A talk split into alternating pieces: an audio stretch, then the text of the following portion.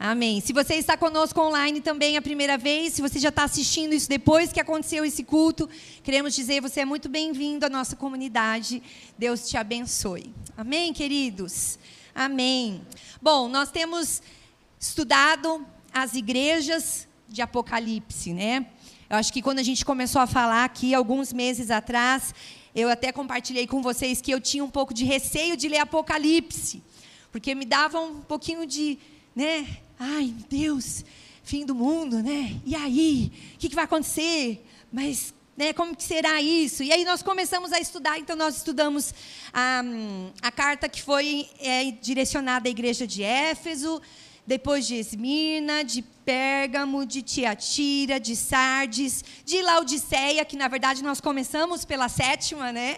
E depois fomos. E hoje eu quero compartilhar com você um pouquinho sobre a carta que foi enviada à igreja de Filadélfia. E é interessante porque todas essas cartas, e se você perdeu alguma delas, você pode entrar lá no nosso canal do YouTube, você pode procurar e assistir, né? Mas todas essas igrejas, quando nós começamos a ler Apocalipse, onde são relatadas as histórias e o que aconteceu, em todas elas aparece assim: Jesus dizendo: Conheço as tuas obras. Vamos dizer juntos? Conheço as tuas obras. Você parou para pensar?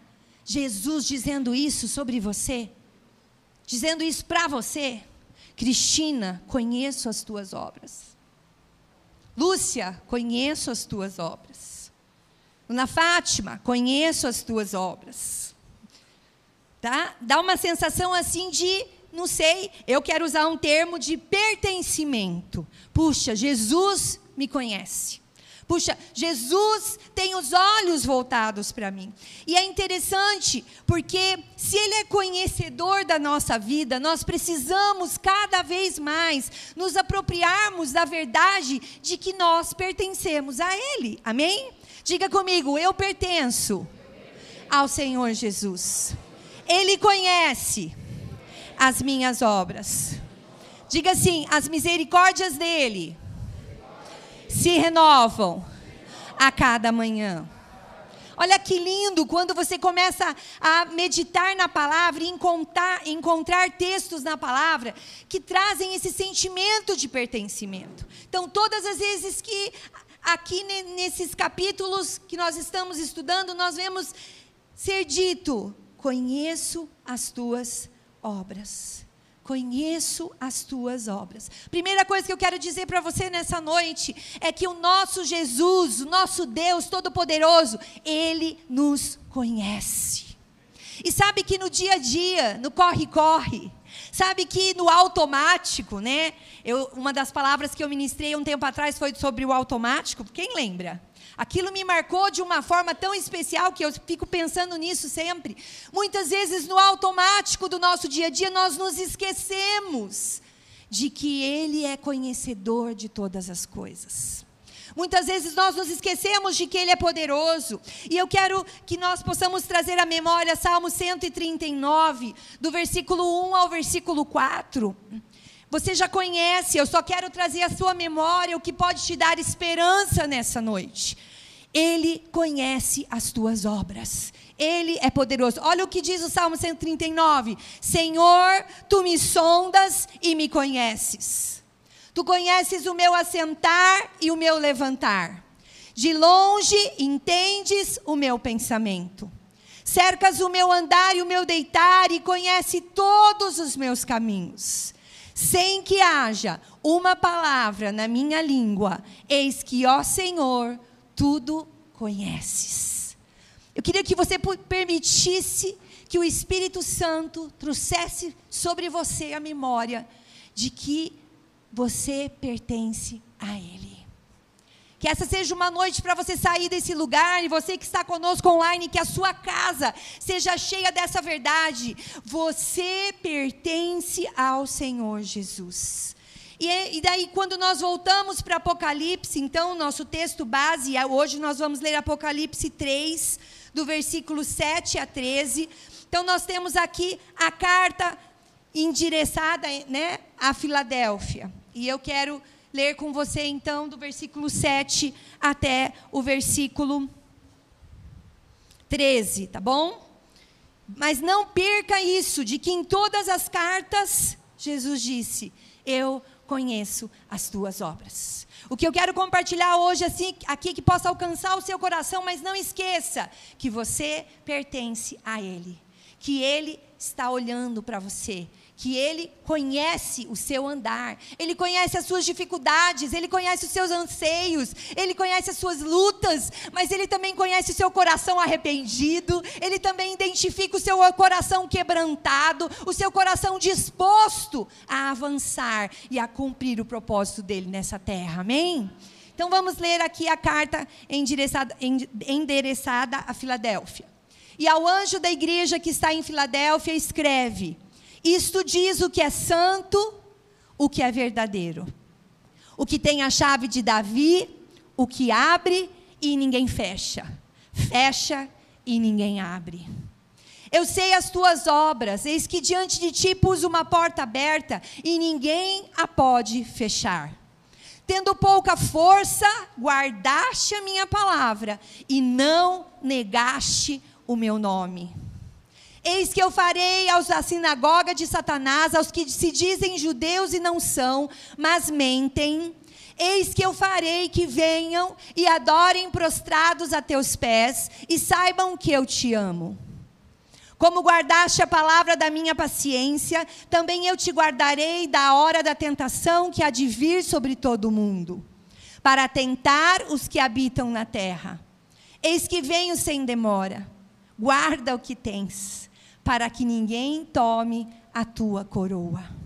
A, que vencer, a quem vencer, eu farei coluna no templo do meu Deus, e dele nunca sairá. E escreverei sobre ele o nome do meu Deus e o nome da cidade do meu Deus, a nova Jerusalém, que desce do céu do meu Deus e também o meu novo nome.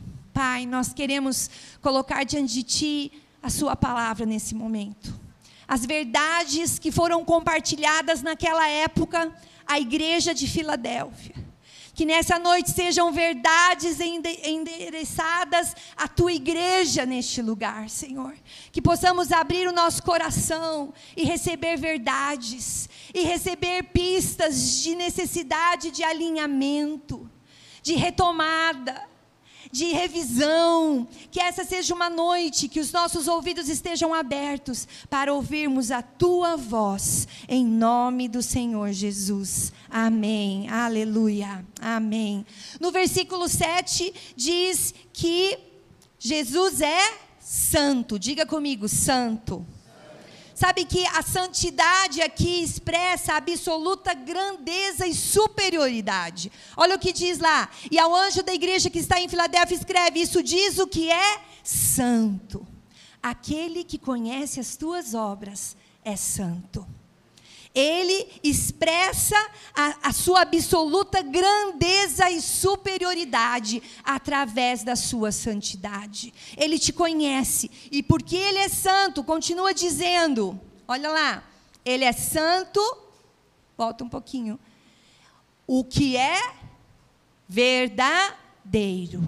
Então, além de ser santo, ele é verdadeiro, mas pastor, eu já sei que Jesus é santo, eu já sei que Jesus é verdadeiro, mas eu quero que você olhe hoje para essa carta, e eu quero ser ousada e dizer que, como nós temos estudado todas essas sete cartas, que foram escritas há tanto tempo aquelas igrejas, essa carta de hoje tem o objetivo de alcançar o nosso coração que possamos repensar no nosso papel enquanto igreja. E quando diz que Ele é verdadeiro, Ele é cumpridor das promessas. Jesus é cumpridor das promessas que Ele tem feito sobre a sua vida, sobre a sua casa, sobre a sua história, sobre os seus sonhos, sobre os seus desafios, sobre o seu negócio. Sobre a sua profissão. Coloca para mim, por favor, Números 23, versículo 19.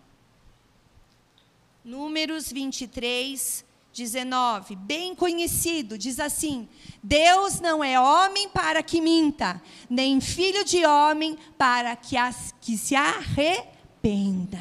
Essa é a verdade. Quando nós vemos aqui dizendo que Ele é santo, Ele é verdadeiro, o que Ele prometeu sobre a sua vida, Ele vai cumprir. Ah, mas pastora, faz tanto tempo. Ah, mas está tão difícil. Ah, até já parei de orar. Porque orei tanto, me cansei, não aconteceu. Eu queria trazer à sua memória a verdade que Deus tem o controle do tempo nas mãos dele. Ele sabe a hora certa, ele sabe o jeito certo, ele sabe o lugar certo. Então, que nessa noite você receba força e graça para lembrar que ele é verdadeiro e que ele é santo. Amém? Diga para quem está do seu lado: Jesus é verdadeiro e santo. Traga essa verdade ao seu coração nessa noite. Esse é o nosso Jesus. Esse é o nosso Jesus, aquele que é poderoso, aquele que tem o controle de todas as coisas. Segunda coisa que eu quero dizer ainda no versículo 7. Daí ele continua dizendo: O que tem a chave de Davi, o que abre e ninguém fecha, e fecha e ninguém abre. Eu sei as tuas obras, versículo 8 Eis que diante de ti pus uma porta aberta, e ninguém a pode fechar. Diga assim: obrigada, Senhor, porque há uma porta aberta diante da minha vida, diante da minha casa, diante da minha história, diante dos meus desafios. Há uma porta aberta e em fé, eu entro por, ela nessa noite. Amém? Eu quero te lembrar disso, que você possa sair daqui para essa semana que começou hoje. Eu amo, você já me ouviu falar como eu amo pensar que o domingo é o primeiro dia da semana. E nós estamos na casa do Senhor no primeiro dia da semana. A palavra de Deus diz: buscar em primeiro lugar o reino de Deus e todas as outras coisas nos serão acrescentadas. Isso, isso é uma marca no meu coração desde pequena. Talvez uns cinco anos, minha mãe me ensinou a memorizar esse versículo, né? É, sabe? Buscar em primeiro lugar. Então, quando nós estamos aqui, e eu quero dizer para você, todas as vezes que a gente vem para cá, nós precisamos nos lembrar: o corpo é poderoso. Jesus abre a porta e o corpo nos ajuda a entrar pela porta. Às vezes você está cansado, às vezes você está fraco, e aqui diz na carta, não sei se você vai se lembrar, uma hora que diz: vocês estão fracos, mas vocês permaneceram firmes. Então, o corpo faz isso conosco. Agora, eu quero falar sobre uma porta hoje há muitas portas, mas eu estava conversando com o pastor hoje à tarde, terminando essa palavra, e eu falei para ele: sei, estou sentindo de, de, dar nome a essa porta disso, né? O que, que você acha? E ele disse: tem que ser a primeira porta. Porque se a gente não passar por essa porta, a gente não consegue passar pelas outras. E a porta que eu quero falar hoje se chama salvação. Ah, pastor, acho que você está enganada. Porque eu já aceitei o Senhor Jesus como meu Salvador e já me batizei, já estou salvo. Amém? Que bom se você já está salvo. Mas talvez você está aqui conosco online e você não tem certeza da sua salvação. Eu quero dizer, a primeira porta que vai mudar totalmente a sua história é a porta da salvação. Se você já entrou, mas não tem muita certeza, talvez você precise de ajuda para repensar não é que você vai ter que entrar de novo. Se você já aceitou o Senhor Jesus como seu Salvador, amém. Mas se você não tem certeza, busque ajuda, busque alguém aqui na igreja para te ajudar a você pensar sobre isso.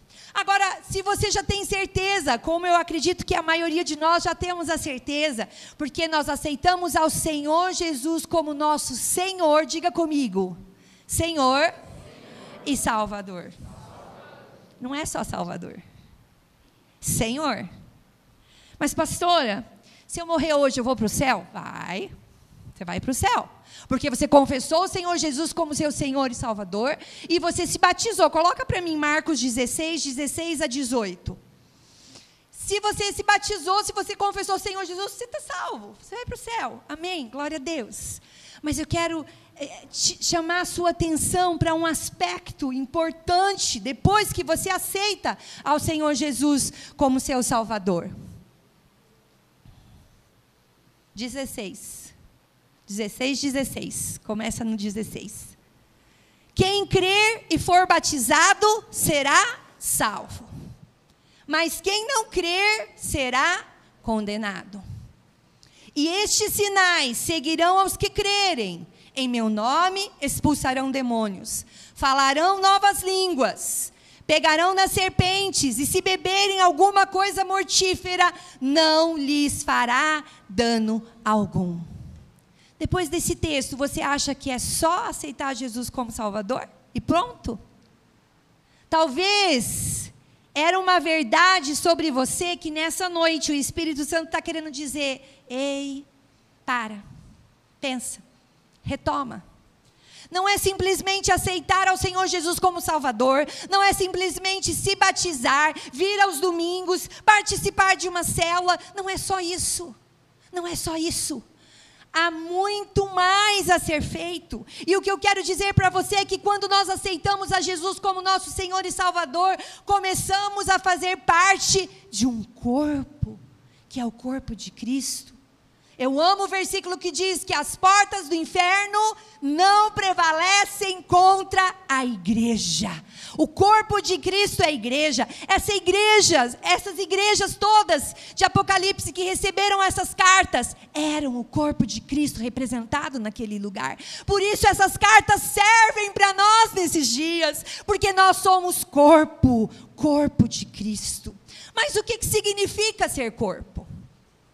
Será que nós temos clareza do que significa? Claro, pastor, eu estou à igreja há 30 anos, 40 anos, 50 anos, 10 anos, 5 anos, já passei pela classe de integração, eu já sei, eu já sei o que é corpo de Cristo. Amém. Que essa seja uma noite do Espírito Santo trazer a memória o que te dá esperança. Vida no corpo é tudo na nossa vida. Vida no corpo de Cristo é tudo na nossa vida. Semana passada nós ouvimos o pastor dizer que muitas vezes nós estamos fora do corpo e nós queremos que as portas do inferno não prevaleçam contra nós. Se nós estamos fora do corpo, mas pastor, eu estou aqui, eu estou na célula, eu estou aos domingos, eu oro, eu leio a Bíblia, eu jejuo, mas se o seu coração não entender o que é vida no corpo, se o seu coração não se abrir para entender princípios e caminhos e objetivos e propósitos de Deus ter salvo a sua vida, o seu coração, você está na igreja, mas você não é a igreja. Lembra da sétima carta que nós começamos? Se nós estivermos mornos, não serve. Não foi o que a carta disse àquela igreja? E eu quero trazer isso à sua memória nessa noite. Primeira coisa que vida no corpo significa que precisamos viver uma vida em conjunto. Porque você tem uma célula que você pode participar, porque é ali que alguém vai te ajudar. É ali que alguém vai te orientar. É ali que você vai prestar contas. Hum, pastora, não gosto de prestar conta. Para que prestar conta? Eu sei viver sozinho. Eu tenho a palavra de Deus, eu dou conta de tudo. Queridos, independência é morte. Você pode estar no corpo, mas você pode não ser corpo. Diga comigo: independência é morte. Diga assim: o cristão pode estar no corpo, mas não ser corpo. Põe para mim de novo o versículo 8. Olha o que a carta encoraja a igreja. Pode ir mais um pouquinho. Tendo pouca força, aqui, Jesus está dizendo à igreja lá de Filadélfia. E eu quero ser ousado, eu quero dizer que Jesus está dizendo para mim e para você nessa noite. Débora, você pode ter pouca força, mas você guardou a minha palavra e não negou o meu nome, por isso você é igreja.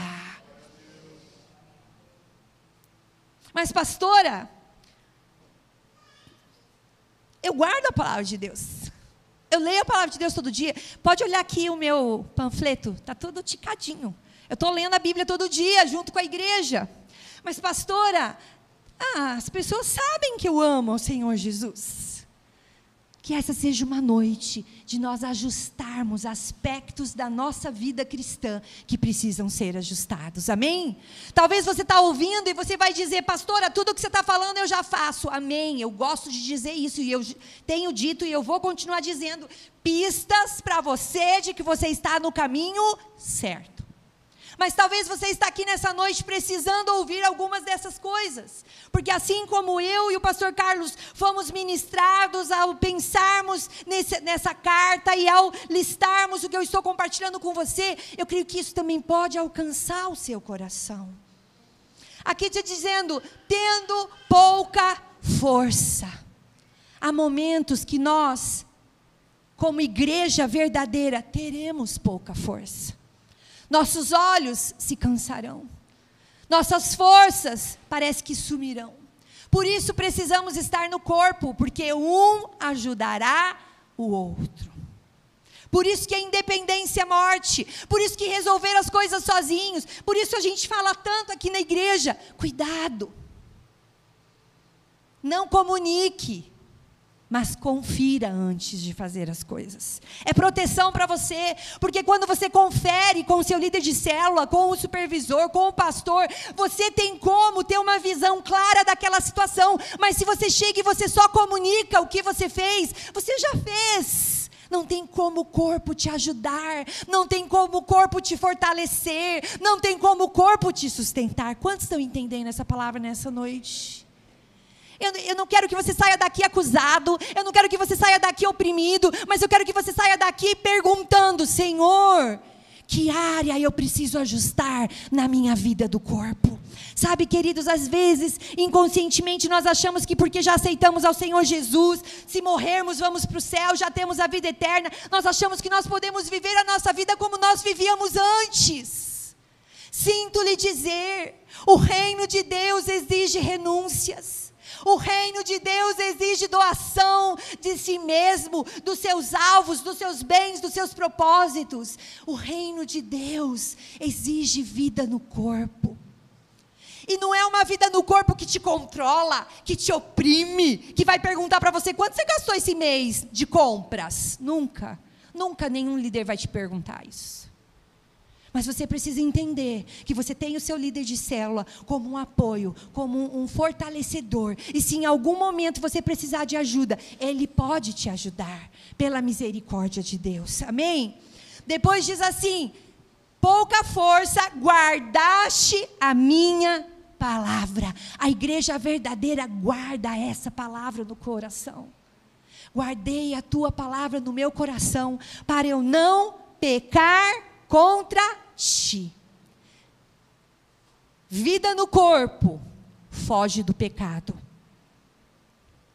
Ah, pastora, mas já aceitei a Jesus, já vou para o céu. Isso aqui não tem problema, não. É só um pouquinho, só um pedacinho. Ah, é só uma vez. É só uma situação que, ah, não tem problema, pastora. Pois é, nós estamos vivendo dias em que a igreja verdadeira precisa se santificar cada vez mais. A palavra de Deus diz: aquele que é santo, santifique-se mais. E aquele que é sujo, nos últimos dias, irá se sujar mais, irá se afastar mais. Então, que essa seja uma noite para olharmos para essa carta e pensarmos como é que essa carta, de tantos anos atrás, edificou e fortaleceu a igreja de Filadélfia. Nessa noite, pode edificar a igreja reunida nesse lugar e não negaste o meu nome. Não negaste o meu nome. Sabe que a gente tem dito aqui algumas vezes que o cristão não pode ser um agente secreto. Às vezes nós temos receio de mostrar que nós amamos e servimos ao Senhor Jesus.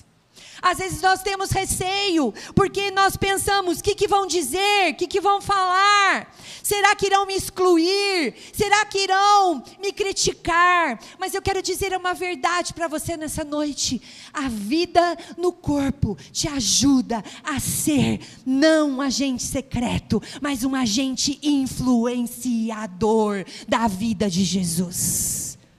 Quando estiver difícil, você precisa buscar ajuda. Às vezes nós não buscamos por muitas questões, mas a verdade é que a igreja verdadeira, e quando eu digo a igreja verdadeira, é aquela igreja que, que realmente vive os princípios da palavra de Deus, que não nega o seu nome, que ama a sua palavra, que mesmo tendo pouca força, continua firme. Um ajuda aqui, outro ajuda ali, e daqui a pouco está mais forte. E quando você está mais forte, aí é hora de você ajudar aquele que está ao seu lado, que talvez precise de uma força sobrenatural, que Deus quer usar você para essa força sobrenatural dele se manifestar manifestar. Amém, queridos? Ah, não negaste o meu nome, porque você, com certeza você guardou a minha palavra. A palavra de Deus, os princípios, os valores que não devem ser negociados, mandamentos que não devem ser dado um jeitinho. Vou mudar uma palavrinha nesse mandamento e vou fazer ele ficar mais favorável à minha necessidade. Queridos, esses são dias que tem ou não tem ao Senhor Jesus. Que será trigo ou será o joio. O joio é muito parecido com o trigo. Não sei se você já viu. Mas olhando assim junto, você fala, é parecido, é a mesma coisa. Mas se você chega mais perto, então se você olha para o cristão e você percebe que ele está lutando, que ele tem desafios, mas que ele está no corpo, mas que ele pede ajuda. Então você olha aquele cristão que manda um WhatsApp dizendo: Olha, ora por mim, porque hoje o dia está difícil. Reconhecer que precisamos de ajuda não é fraqueza. Eu quero ser ousado, eu quero dizer, muitas vezes a fraqueza é quando nós fugimos. A fraqueza é quando nós rejeitamos ajuda. A fraqueza é quando nós permitimos que a autossuficiência e o orgulho alcance o nosso coração, trazendo independência. Precisamos ajustar a nossa vida no corpo. Que essa carta alcance o coração da igreja, que é parte da igreja viva, que tem o nome de Betel nesse lugar. Que a igreja do Senhor Jesus seja alcançada nessa noite com essas verdades, verdades que mudarão a nossa história. Não negar o nome de Jesus é diante das pessoas, reconhecer que Ele é poderoso, que Ele é Salvador, que Ele é amor. Esses dias eu parei no supermercado e a hora que eu desci do carro tinha um senhor e ele falou assim: Ô dona, compra um litro de leite para mim. E foi tão rápido que eu só ouvi, compra um litro de leite para mim. Lembra que eu te falei do automático? Você sai do carro, você entra no mercado, você vai para casa, tem que fazer almoço, daqui a pouco você tem que voltar para a escola. E não é o automático? E eu ouvi, mas eu não parei para olhar para ele. E eu entrei, eu ia pegar poucas coisas no mercado e aquilo começou. O litro de leite, o litro de leite. Mas eu não preciso de litro de leite. Eu tenho leite em casa. O litro de leite, o litro de leite. Peguei dois litros de leite pus num saquinho, saí, não encontrei ele. Falei, meu Deus, não encontrei. Ai, tá vendo? Coisa da minha cabeça. Daqui a pouco vejo uma cabecinha assim. Entreguei os dois litros de leite para ele. Mas, pastora, você não falou de Jesus? Você nunca mais encontrou? Mas o que será que Jesus faria? Ou melhor, o que, que Jesus fez? Todas as vezes que alguém se achegou a Ele, o que é que Ele fez? Hoje de manhã, eu fui à padaria. E eu parei o carro e eu desci, eu pedi os pães. Mas quando, quando eu estava entrando na padaria, tinha uma pessoa ali. E ela disse, senhora, e eu de novo no automático, diga comigo, automático. Diga comigo, precisamos quebrar o automático. Sabia que o automático te impede de ouvir a voz de Deus muitas vezes? Sabia que o automático te impede de enxergar a necessidade das pessoas ao redor e as necessidades de dentro do corpo de Cristo? E aí, ele, ele ia falar alguma coisa e eu entrei na padaria e eu parei na fila do pão e eu vi um lanche salgado e eu vi que eram quatro reais. E eu falei para a moça, põe esse num pacotinho separado. E eu peguei o pacotinho e eu saí. E quando eu saí, eu olhei nos olhos dele e eu estiquei a mão. Ele abriu um sorriso e ele pegou aquele pacotinho e ele pôs dentro da mochila. E eu virei, diga comigo, no automático. Eu tinha que ir para casa fazer o café, tem visita lá em casa, né? Tem que estar o café na hora certa. Automático, diga comigo de novo, automático. Só que quando eu pus a chave no carro, o automático parou.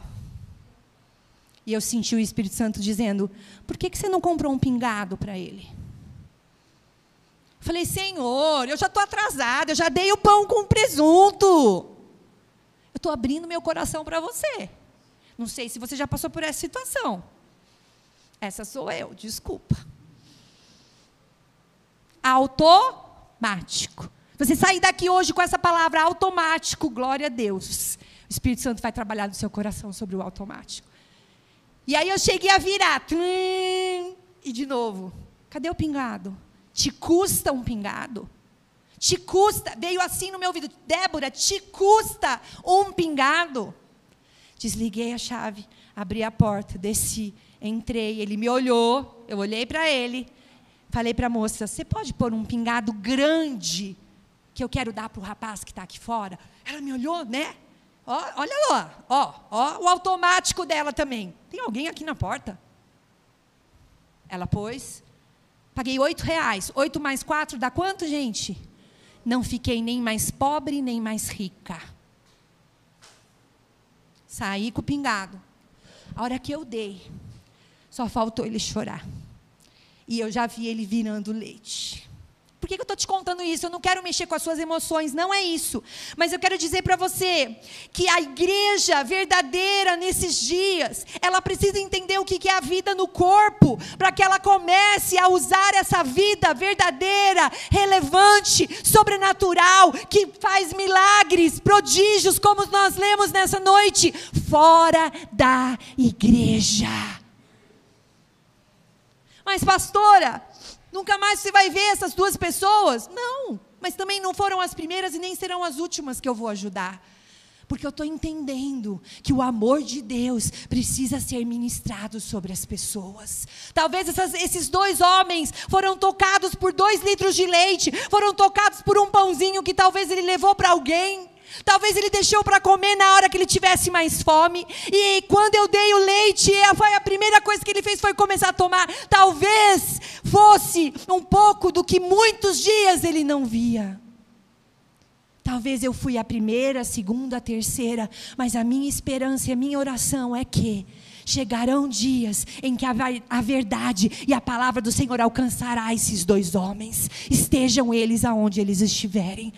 Eu quero pisar nas águas, fecha os teus olhos. Senhor, eu quero abençoar aquele senhor dos dois litros de leite. Eu quero abençoar o Senhor de hoje que eu dei o pão e o pingado.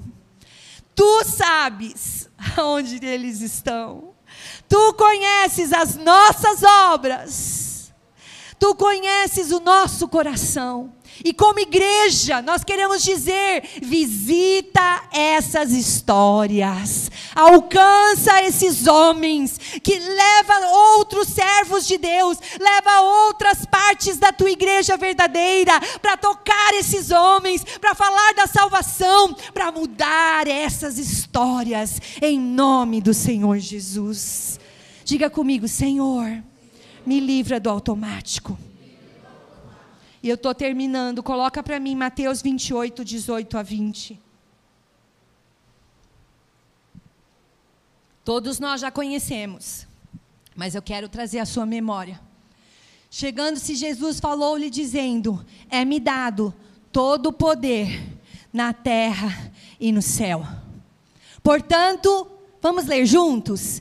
Ide, ensinai todas as nações, batizando-as em nome do Pai e do Filho e do Espírito Santo, ensinando-as a guardar todas as coisas que eu vos tenho mandado. A igreja verdadeira decora esse texto.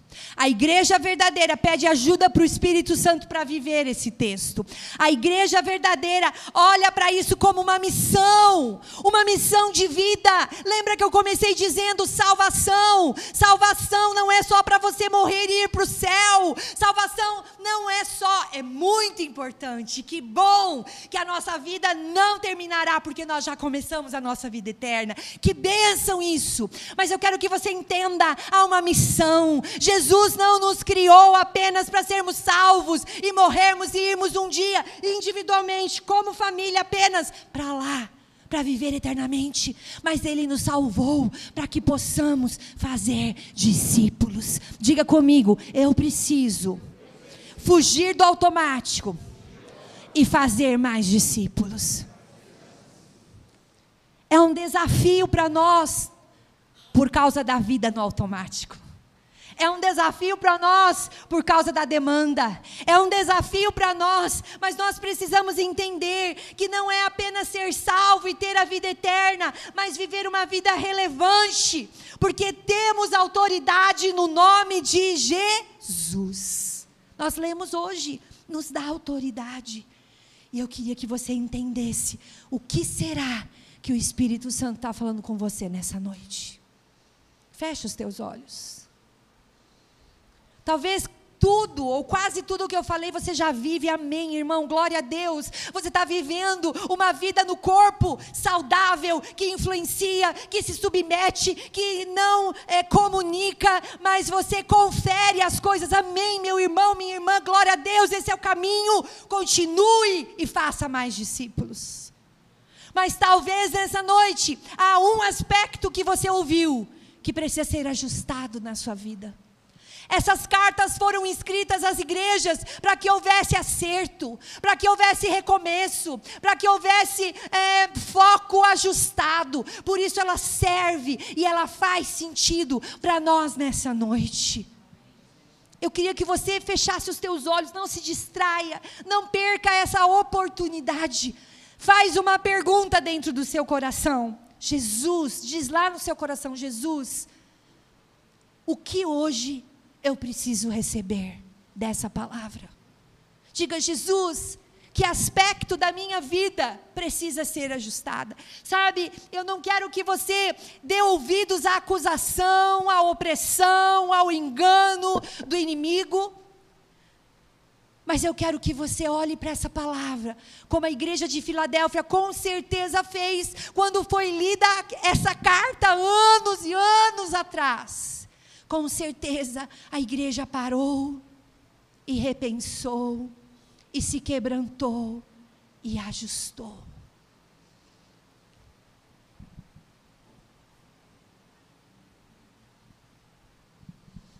Eu sei que essa é uma noite que ele, tá, o Espírito Santo está falando conosco. Você já já, já ouviu tanto sobre a carta para Éfeso, para Esmirna, para Pérgamo, para Tiatira, para Sardes, para Laodiceia e hoje para Filadélfia. Coloque o seu coração diante do Senhor. Pergunte para Ele, Jesus, o que dessa palavra precisa ser vida na minha vida? O que dessa palavra eu preciso de ajuda? O que dessa palavra eu preciso pensar durante essa semana? O que dessa palavra eu preciso abrir lá na minha célula e compartilhar com a minha célula para que eu possa viver uma vida verdadeira na igreja, para que eu possa ser igreja e não apenas estar na igreja.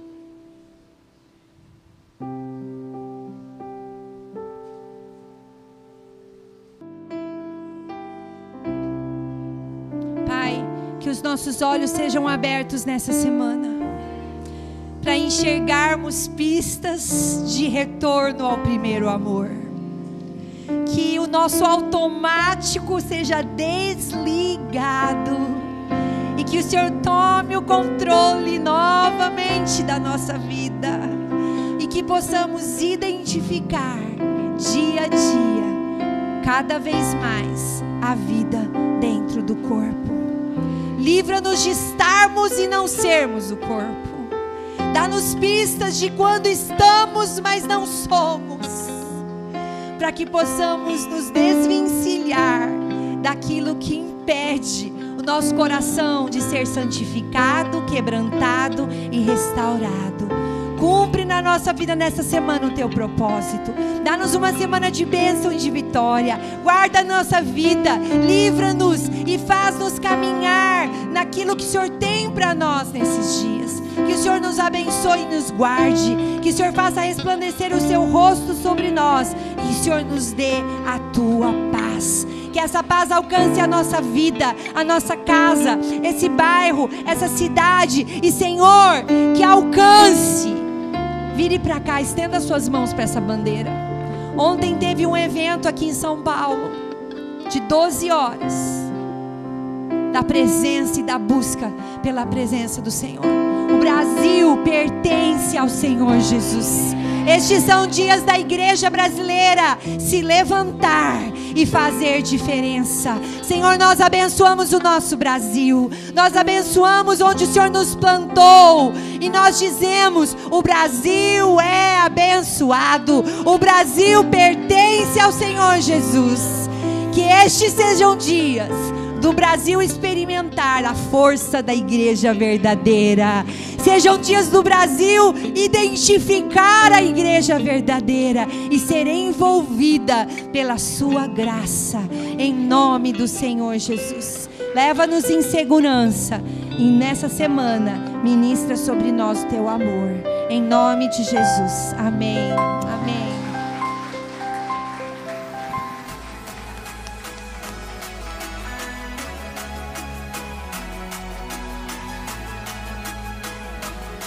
Todas as quartas-feiras, às 18h30, temos a transmissão da nossa sala de oração online.